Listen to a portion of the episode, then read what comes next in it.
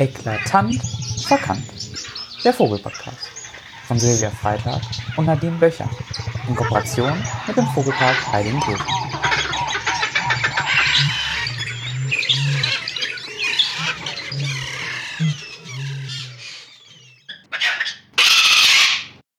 Liebe ZuhörerInnen und FreundInnen des Vogelparks Heidingkirchen. Wir freuen uns, euch heute zur zweiten Folge unseres Vogelpodcasts Eklatant verkannt begrüßen zu dürfen. Mich kennt ihr schon von der letzten Folge. Mein Name ist Silvia Freitag und ich bin Biologin. Ab heute gibt es uns im Doppelpack und ich möchte an dieser Stelle ganz herzlich Nadine Blöcher begrüßen. Sie studiert Linguistik und Psychologie mit Schwerpunkt auf Kognitionswissenschaften. Hallo Nadine. Hallo Silvia, schön, dass ich dabei sein kann. Nadine, vorneweg eine wichtige Frage. Hast du als Vogelnärin einem Strauß schon mal so richtig tief in die Augen gesehen? ja klar, das habe ich tatsächlich schon mal. Warum? Hm, als ihr euch da beide angeschaut habt, ist dir da aufgefallen, was ihr beide gemeinsam habt? Hm, meinst du die lang geschwungenen Wimpern? Aha, genau die. Die sind nämlich heute Teil unseres Themas Federn. Und das Interessante daran ist, dass das gar keine Gemeinsamkeit ist, denn deine Wimpern sind Haare und die beim Strauß sind spezialisierte Borstenfedern und damit eigentlich gar keine Wimpern. Und Haare treten ja erst bei den Säugetieren, also auch bei uns auf. Deshalb haben deine Wimpern und die Borstenfedern vom Strauß zwar die gleiche Funktion, sind aber eben doch völlig verschieden. Genau wie es das Sprichwort, den Vogel erkennt man an seinen Federn sagt. Zugegeben, es klingt etwas trivial, trifft den Nagel aber auf den Kopf denn Vögel sind die einzigen Tiere, die Federn tragen. Außerdem gibt es keinen total nackten Vogel und selbst der Frack des Pinguins und der Flaum des Hühnerküken bestehen aus Federn. Daran sieht man auch, Feder ist nicht gleich Feder. Die Federtypen, die man bei Vögeln beschreiben kann, sind so unterschiedlich wie der Inhalt unseres eigenen Kleiderschranks. Das liegt daran, dass Federn, genau wie unsere Kleidung, ganz unterschiedliche Funktionen erfüllen. So wie wir uns nicht mit Daunenjacke in ein schickes Restaurant setzen würden, so gibt es auch bei unterschiedlichen Vogelarten Federn, die entweder zum Schutz dienen, zum Fliegen oder um Artgenossen zu imponieren. Selbst an einem einzelnen Vogel ist fast jede Feder verschieden, spezialisiert in Länge, Form und Struktur, je nachdem, was an der Stelle gerade gebraucht wird. Am Kopf wird das besonders deutlich.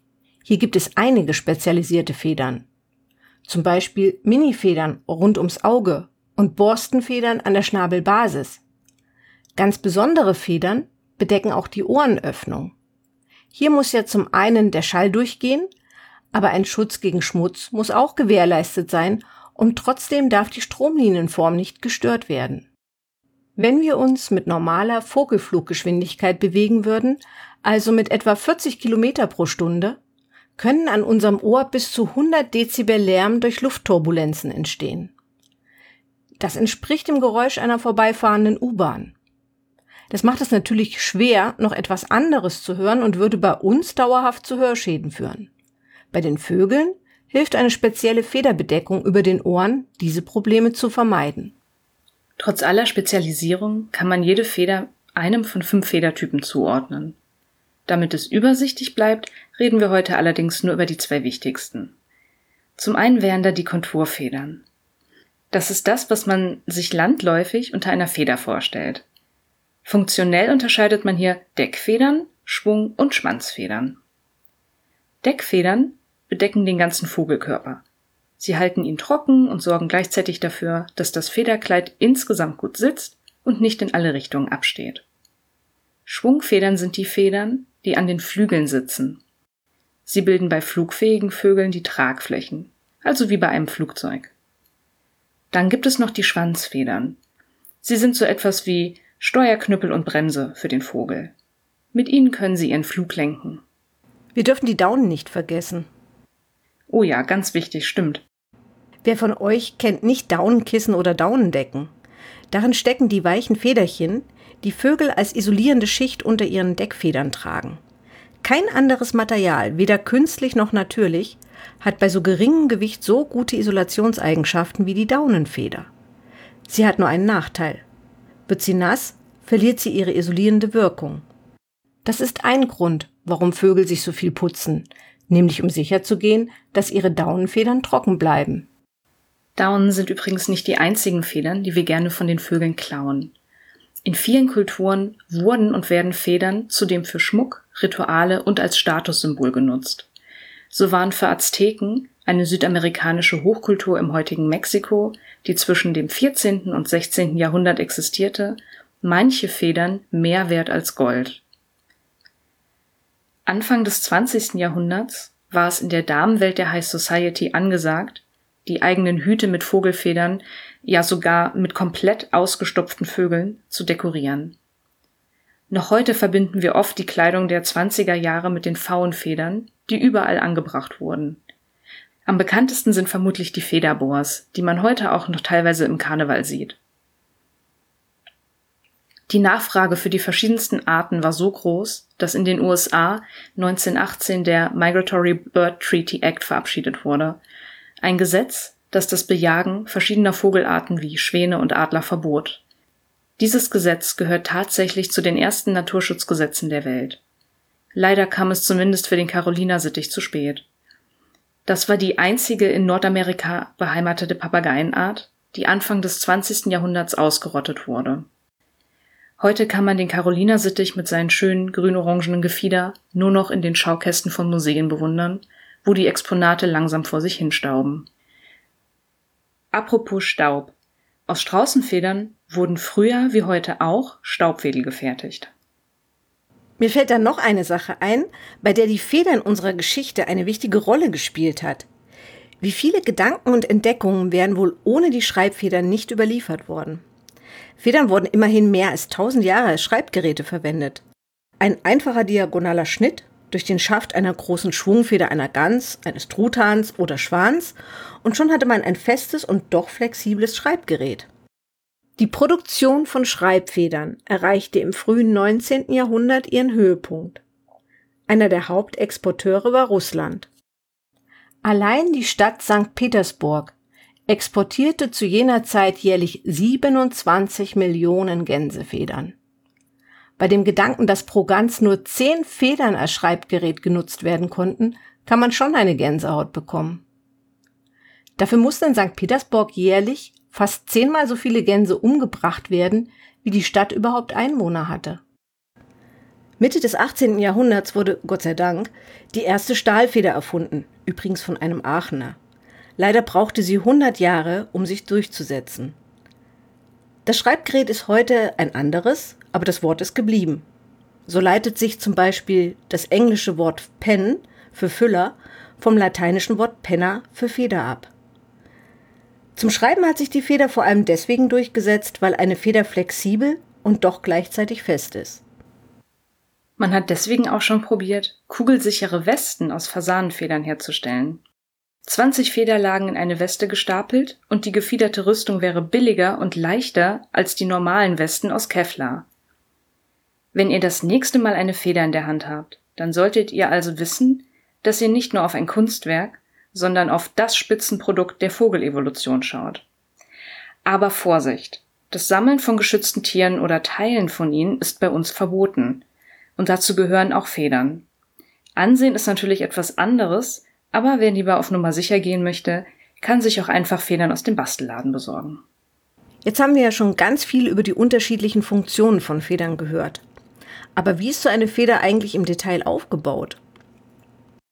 Federn bestehen aus Horn, genauer gesagt Keratin, also dem Stoff, aus dem zum Beispiel auch unsere Nägel und Haare sind. Im fertigen Zustand sind Federn, wie unsere Haare auch, ein lebloses Gebilde. Wenn ihr auf dieses Gebilde schaut, dann seht ihr, dass eine Feder ein bisschen wie ein plattgedrückter Baum aufgebaut ist. Von dem stammartigen Schaft ausgehend spalten sich beidseitig die sogenannten Federäste ab. Jeder Federast wiederum trägt zu beiden Seiten kleine Zweige, die Federstrahlen, die auf beiden Seiten des Federastes unterschiedlich aussehen. Zur Federspitze hin tragen die Federstrahlen kleine Häkchen. Die zur Federbasis, also nach unten zeigenden Federstrahlen, tragen dagegen eine Art Rinne. Jetzt kommt der Unterschied zum platten Baum. Die Haken eines Federastes haken sich in die Rinne des benachbarten Federastes ein. So entsteht eine dichte Fläche, die Federfahne. Im Prinzip funktioniert das Ganze wie ein Klettverschluss. Sind die Haken mal ausgehakt, weil zum Beispiel der Wind den Vogel ordentlich durchgepustet hat, zieht er einfach die Feder vom unteren Ende bis zur Spitze einmal durch den Schnabel und knabbert etwas daran herum. Dabei verhakt er alles wieder ordentlich, schließt so den Klettverschluss und fertig ist die wieder flugfähige Feder. Eine einzelne Weihenschwanzfeder trägt mehr als eine Million solcher Federstrahlen. Würde man die aneinanderlegen, ergäbe das eine Länge von sage und schreibe einem Kilometer. Wenn man die alle wieder einhaken muss, das dauert. Vor allem, wenn man bedenkt, wie viele Federn ein Vogel so zu putzen hat. Bei einem Hausspatz sind das ja schon 1800 Federn im Sommer. Und im Winter? Da sind es noch mehr, wegen der Isolation. Aber den Rekord hält ja der Tundraschwan mit seinen 26.000 Federn. Wobei man dazu sagen muss, dass 80 Prozent davon, also 20.000 Federn, alleine an seinem Hals sitzen. Den taucht er nämlich ziemlich oft ins kalte Wasser, weshalb dort viel Isolationsmaterial nötig ist. Mhm, dann ist es natürlich auch kein Wunder, dass Vögel etwa 10 Prozent des Tages mit Gefiederpflege beschäftigt sind. Je dichter die Federäste übrigens miteinander verhakt sind, desto weniger Luft kann durch die Federn hindurchdringen. Daher sind sie bei Schwungfedern zum Beispiel sehr dicht verzahnt und bilden so eine perfekte Tragfläche. Bei flugunfähigen Vögeln wie Emo oder Strauß findet man dagegen keine oder nur wenig verhakte, sogenannte offene Federfahnen. Solche Federn lassen die Luft hindurch und bilden daher keine Tragfläche. Ob ein Vogel fliegen kann, erkennt man also meist schon an seinen Federn. Auch den Daunfedern fehlt eine geschlossene Federfahne. Sie haben einen kurzen Schaft, an dessen Ende ein ganzes Büschel von Federästen steht, die nicht durch Häkchen miteinander verbunden sind. Bei Bewegung laden sich die einzelnen Federäste elektrostatisch auf und stoßen sich gegenseitig ab. Daher sehen Daunfedern auch eher dreidimensional als flächig aus. Also eher buschig. Zwischen den Federästen kann sich so ein Luftpolster bilden, das für die gute Isolationseigenschaft der Daunenfeder sorgt. Nadine, hast du nicht vor kurzem eine Eule gestreichelt? Fühlen die sich wirklich so weich an? Oh ja, das kommt daher, dass Eulenfedern struppige Säume haben und die Federoberseite flaumig und samtig ist. Bei Bewegung gleiten die Federn so lautlos übereinander. Und dadurch strömt die Luft auch viel reibungsloser über den Flügel, das reduziert Turbulenzen und damit auch die Geräusche. Wenn eine Eule über dich hinwegfliegt, hörst du das also überhaupt nicht? Stimmt genau. Eulenfedern sind durch diese spezielle Struktur aber auch nicht besonders wasserabweisend. Wenn es regnet, werden sie schnell nass. Deswegen suchen sie sich oft tagsüber überdachte Schlafplätze. Damit sind Eulen aber auch eher eine Ausnahme unter den Vögeln. Die meisten besitzen nämlich ein wasserfestes Gefieder. Das ist wichtig, da Wasser der ungeschützten Haut die Körperwärme 25 mal schneller entzieht als Luft. Eigentlich muss man hier zwischen zwei Dingen unterscheiden. Wasser undurchlässig und wasserabweisend. Landvögel sind eher wasserabweisend. Das bedeutet, Regenwasser perlt an ihnen ab. Das Interessante daran ist, dass Keratin, das Material aus den Federn bestehen, nicht wasserabweisend ist, sondern Wasser sogar anzieht und sich mit ihm vollsaugen kann. Das kann euch selber auch passieren, wenn ihr zu lange im Wasser rumhängt. Dann bekommt ihr nämlich schrumpelige Haut. Das liegt daran, dass sich Keratinfasern in der äußersten Hautschicht im Wasser vollsaugen und ausdehnen. Die Mikrostruktur der Federn ist es, die dafür sorgt, dass ein eigentlich wasseranziehendes Material wie Keratin plötzlich wasserabweisende Eigenschaften erhält. Wenn ihr euch nochmal erinnert, benachbarte Federäste werden durch die Haken ihrer Federstrahlen zusammengehalten. Unter dem Mikroskop sieht das Ganze aus wie ein Gitternetz mit sehr kleinen, aber ganz fest definierten Abständen. Wenn ein Wassertropfen auf diese Oberfläche fällt, dann verbleiben kleine Lufttaschen zwischen dem Wasser und der Federoberfläche. Trifft ein Wassertropfen auf ihr Gefieder, behält er seine Tropfenform und perlt ab. Das funktioniert umso besser, je größer die Abstände zwischen den Federästen sind. Landvögel haben relativ große Abstände zwischen den Federästen, ihr Gefieder ist also sehr wasserabweisend. Die großen Abstände haben aber auch einen Nachteil. Würde ein Landvogel ins Wasser eintauchen, dann würde der höhere Wasserdruck dafür sorgen, dass das Wasser durch die großen Maschen durchgedrückt wird und sie würden nass bis auf die Haut. Für Wasservögel wie die Ente, die den halben Tag mit dem Hintern im Wasser sitzen, ist das keine optimale Lösung. Sie haben stattdessen ein engmaschigeres Netz zwischen Federästen und Federstrahlen. Dadurch kann Wasser auch bei größerem Druck nicht hineingepresst werden. Das Gefieder ist wasserundurchlässiger. Die Ente darf aber nicht unendlich fett werden. Durch die kleineren Abstände zwischen den Federästen ist das Gefieder aber auch weniger wasserabweisend. Die aufkommenden Tropfen perlen nicht ab, sondern bilden einen Wasserfilm und durchfeuchten so die Federoberfläche. Die Oberfläche wird nass, die Ente drunter bleibt aber trocken. Witzig bei Enten ist, dass sie oben eher wasserabweisend und unten eher wasserundurchlässig sind. Außerdem schummeln sie noch, indem sie ihre wasserabweisenden Eigenschaften durch Einfetten ihrer Federn erhöhen und am Bauch durch mehrere Schichten überlappender Federn noch wasserundurchlässiger werden. Die enorme Funktions- und Formvielfalt wird nur noch durch die Farbenvielfalt der Federn übertroffen. Dabei reicht die Farbpalette der Natur vom knalligen Gelb des Kanarienvogels über schimmerndes Smaragdgrün beim Kolibri zum Feuerwehrrot des Aras.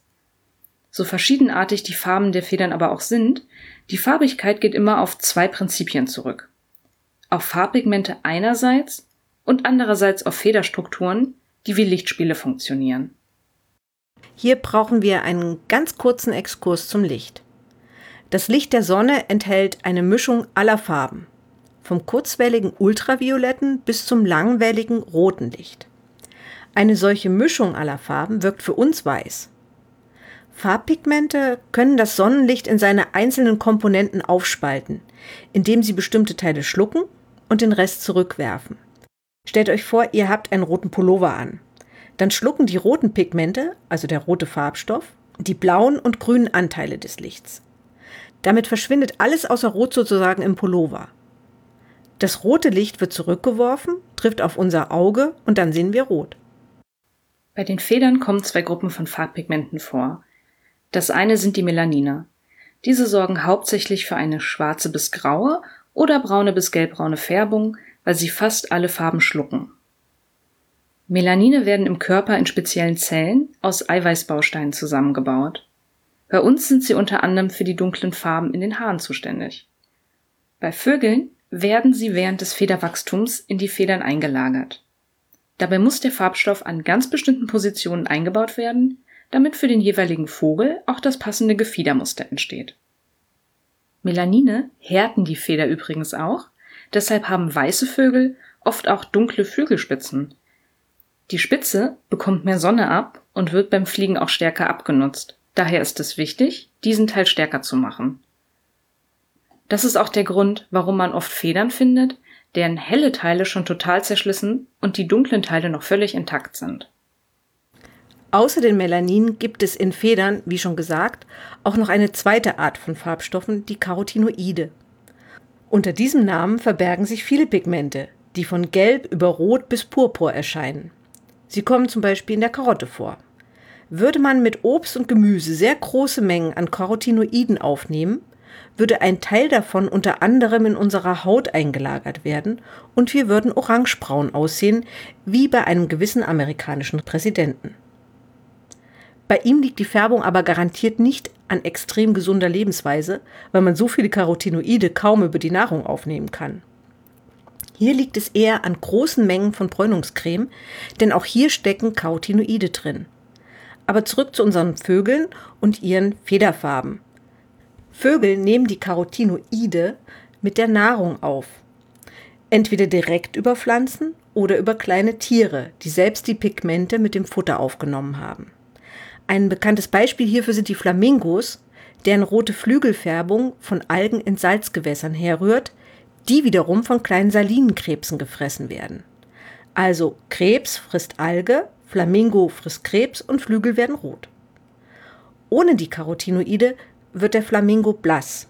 Und das ist nicht einfach nur ein Schönheitsfehler, sondern hat ernste Konsequenzen für den Vogel, denn ohne Farbe balzt und brütet ein Flamingo meist nicht auch wenn er ansonsten völlig gesund ist. Wir hatten ja schon erwähnt, dass Farben gar nicht immer durch Farbstoffe entstehen. Ein Großteil von dem, was wir als Farben wahrnehmen, ist eigentlich eine optische Illusion, die durch sogenannte Strukturfarben entsteht. Das Wort Strukturfarbe ist also ein irreführender Name, weil es sich ja eben nicht um einen Farbstoff, sondern um mikroskopisch kleine Strukturen verschiedenster Form, wie Kügelchen oder Lamellen, in den Federn handelt. Man kann mit solchen Strukturen schillernde und nicht schillernde Farben erzeugen. Die nicht schillernden Farben beruhen auf der Streuung des Lichts an zellulären Partikeln. Bei den schillernden Farben wird das Licht zum Beispiel an lamellenförmigen Strukturen gebrochen. Dabei werden bestimmte Wellenlängen ausgelöscht und andere verstärkt. Ergebnis sind scheinbar lebendige Farben, die sich mit der Richtung bzw. dem Winkel des Lichteinfalls ändern. Das kann man zum Beispiel im Faungefieder beobachten. Dadurch kann man Strukturfarben auch leicht von den Pigmentfarben unterscheiden, denn die sind unabhängig von Lichteinfall und erscheinen eher matt. Strukturfarben sind aber auch noch für eine weitere Farbkomponente verantwortlich, nämlich die ultravioletten Farben. Im Gegensatz zu uns können viele Vögel auch Farben im ultravioletten Spektrum wahrnehmen. Mit ihren Augen gesehen erscheint die Welt dadurch noch viel bunter. 90 Prozent der Singvögel, die für uns einfarbig erscheinen, haben aus Vogelsicht total auffällige Muster. Vogelfedern erstaunen uns aber nicht nur im Bereich bunter Farben. Auch was Schwarz angeht, sind sie uns eine Schnabellänge voraus. So bringen manche Paradiesvögel ihre sowieso schon grellen Farben auch noch auf eine andere Art zur Geltung. Bei ihnen konnte man das schwärzeste Schwarz überhaupt finden. Spielst du damit vielleicht auf die Farbe Venta Black an? Nein, das ist eine unabhängige Erfindung des Menschen. Die Vögel hatten das schon viel eher. Venta Black ist eine neue Farbe, die aus winzigen, senkrecht angeordneten Kohlenstoffröhrchen hergestellt wird. Jedes Objekt, das damit beschichtet wird, verliert seine Konturen, weil 99,96 Prozent des einfallenden Lichts geschluckt werden. Um diese Farbe wurde ein Riesengewese gemacht, weil sie die dunkelste Farbe der Welt sei. Und die Vögel? Zugegeben, der Paradiesvogel macht bei der Balz auch ein Riesengewese, darf er sich aber auch erlauben. Denn wie man inzwischen herausgefunden hat, schlucken die Federn bestimmter Paradiesvogelarten auch 99,95 Prozent des einfallenden Lichts, sind also genauso schwarz wie Venterblack. Und das Schwarz schluckt also quasi alles Licht. Auch wenn der Mechanismus ein anderer ist, erinnert das einen schon ein bisschen an ein schwarzes Loch. Sogar wenn man direkt auf eine superschwarze Paradiesvogelfeder Goldstaub pudert, sieht man davon nichts mehr. Bei einer normalen schwarzen Feder ist das nicht der Fall. Mhm. Und wie funktioniert das genau? Die Federstrahlen in der superschwarzen Feder sehen jede für sich wie ein kleiner Tannenbaum aus, total verästelt oder wie eine Feder in der Feder. Das auftreffende Licht wird an diesen stark verästelten Oberflächen viel stärker und sogar mehrfach gestreut, bis es quasi verschwindet. Und wozu das Ganze? Warum braucht ein Paradiesvogel, der im Prinzip schon wie eine Neonleuchtreklame rumläuft, noch ein Schwarz, das alles Licht schluckt? Neben einem absoluten Schwarz kommt eine Farbe praktisch viel besser zur Geltung. Sie wird als leuchtender wahrgenommen, eine Art Kontrastverstärkung. Aber trotz modernster Nanotechnologien wie Venta Black solltet ihr euch bewusst machen, dass wir eigentlich noch immer im Zeitalter der Dinosaurier leben. Es mag schwer zu glauben sein, aber immer mehr Fossilfunde zeigen, dass die Grenze zwischen den Tieren, die wir als Vögel bezeichnen, und den Tieren, die man traditionell als Dinosaurier bezeichnet, nicht nur verschwimmt, sondern praktisch nicht mehr existiert. Die Dinosaurier sind immer noch unter uns. Wenn unser Helmkasua Mops auf mich zugerannt kommt, dann fällt es mir tatsächlich gar nicht mehr so schwer, das zu glauben. Hm, aber auch jedes Mal, wenn ihr eine kleine Blaumeise beim Fressen einer Erdnuss beobachtet, habt ihr einen lebenden modernen Dinosaurier vor euch. Anstelle der Erdnuss, die die Meise gerade mit ihrem Fuß fixiert hat, war dort vor mehr als 100 Millionen Jahren ein Kleinsäuger, also einer unserer Vorfahren. Und die Meise war ein Dinosaurier. Die Vorfahren der Meisen jagten also unsere Vorfahren. Wenn das jetzt euer Bild des furchterregenden T-Rex aus Jurassic Park ins Wanken gebracht hat und ihr kurz ein etwa 10 Meter langes und 9 Tonnen schweres Plüschmonster vor eurem geistigen Auge hattet, dann war das beabsichtigt. Was die Größe angeht, ist dieses Bild nicht ganz richtig da die Blaumeise keine wirklichen Riesendinos unter ihren Vorfahren hatte, aber immerhin Raubdinosaurier von bis zu zwei Meter Größe. Was das Plüschige hingegen angeht, war das Bild gar nicht so falsch. Jüngere Funde aus China zeigen, dass nicht nur die direkten Vorfahren der Dinosaurier gefiedert waren, sondern Federn auch bei entfernteren Verwandten zu finden waren, die gar nicht fliegen konnten. Wozu also Federn? Ähnlich wie bei unseren heutigen Vögeln hatten sie zuerst andere Funktionen, wie zum Beispiel die der Wärmeisolation. Einige Paläontologen nehmen an, dass Flügel eher zum Imponieren oder als Bruthilfe entwickelt wurden und Dinos sich dann plötzlich mit großen Blättern an den Armen wiederfanden, die super aerodynamische Eigenschaften hatten. Der Flug entstand demnach also eher zufällig. Ein Fakt, der das Bild des furchterregenden Dinosauriers noch weiter demontiert, ist, dass die Federn auch noch verschiedene Farbmuster wie Streifen aufwiesen oder auch bunte Federkronen vorkamen. Ein findiger Paläontologe namens Jakob Winter wurde durch den Fund eines versteinerten Tintenfischs dazu inspiriert, bei diesem Fossil nach Überresten der Tinte zu suchen. Und tatsächlich hatte er Erfolg. Er fand Reste von Pigmentzellen und dachte sich, dass das auch bei anderen Fossilien funktionieren müsste. Als nächstes nahm er sich versteinerte Dinosaurierfedern vor. Auch hier fand er Pigmentzellen, sogenannte Melanosomen, und verglich sie mit den Melanosomen heutiger Vogelfedern. Die Form dieser Pigmentzellen gibt Auskunft über die Farbe. Längliche, dünne Zellen sind für Schwarz- und Braunfärbung verantwortlich und runde, kurze eher für Rottöne. Und wozu braucht ein Dinosaurier bunte Federn? Ganz ähnlich wie bei unseren heutigen Vögeln wird angenommen, dass diese dazu dienten, um den Partner zu imponieren. Tatsächlich hat man vor kurzem wahrscheinlich einen fossilen Balzplatz, eine sogenannte Balzarena von Dinosauriern gefunden. Hier haben sich vermutlich männliche Dinosaurier verschiedener Arten versammelt, um ihren Weibchen zu zeigen, wie gut sie denn im Nestbau sind, und in einer Art Balzritual eine Schaumulde in den Boden gekratzt. Solche Kratzereien kennt man von vielen heutigen Vögeln, zum Beispiel vom fast ausgestorbenen Kakapo einen am Boden lebenden Papageien aus Neuseeland. Und Balzarenen gibt es heute auch noch. So lieben es zum Beispiel Pfauen, sich in solchen Arenen zur Schau zu stellen und ihre Faundamen zu bezirzen. Aber darüber erzählen wir euch in unserer nächsten Folge.